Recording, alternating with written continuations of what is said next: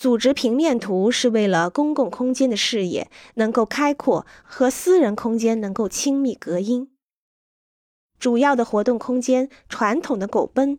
会用去很多面积预算，这是以其他房间为代价的，所以它可以在一个稍小的房间里占据较大的空间。我认为很多建筑的缺点是没有可以用来寄居的大房间。九英尺的餐桌会在主要的房间得到一个主位，这些主要的房间在最好的位置，用来欣赏风景。当镶嵌在石灰石地板中的绿石板岩浮现在走廊上时，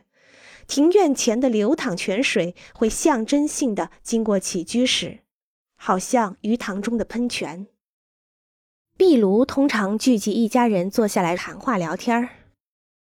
另外，这个地方很多家庭的常规活动都是围绕电视机进行的，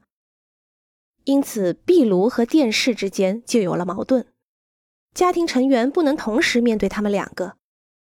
所以在有木火的地方，我决定在装饰性的火墙后安装了一个大电视机。结果证明，除了一些特殊的事情，电视机用不着。